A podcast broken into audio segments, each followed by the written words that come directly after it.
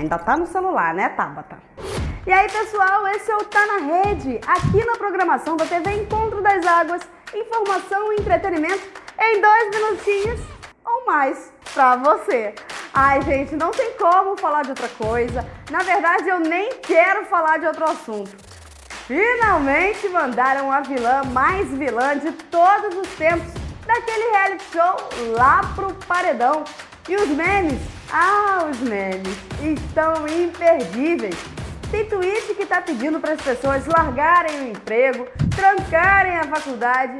Isso tudo para não parar de votar na Carol Conká. Até rimou. Não para de votar na Carol Conká. Não para de votar na Carol Conká. A ideia dos internautas é conseguir bater a maior rejeição da história do programa. Tem gente que torce até pelos 100%. Tá fazendo o que aí, Tabata? Votando na Carol com K. Gente, pelo amor de Deus, tem até gente que tá apostando quem acertar a porcentagem exata de votos na Conká vai mandar um pix de 100 reais. Eu que não sou besta nem nada, né? Vou já mandar minha aposta aqui. Será que vai dar certo? Já vi que também tem gente que tá dando 500 reais. Mais 500 reais, vai que. Totalmente de assunto, a economia brasileira ficou impactada nessa segunda-feira. Fico imaginando a economia impactada. Estou impactada. Isso porque o presidente Jair Bolsonaro trocou o comando da Petrobras. Agora foi indicado para assumir o cargo o general Joaquim Silva Luna, no lugar de Roberto Castelo Branco.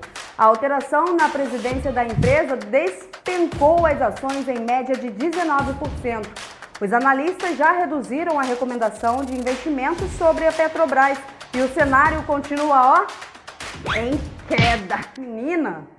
Os investidores recomendam até a venda de ações para não ter prejuízo, mas esse mercado é extremamente variante. Então vamos ver como as coisas vão ficar ao longo da semana. Outras informações nas nossas redes sociais e aqui na nossa programação também. Afinal, se virou notícia, tá na rede! Tchau, tchau!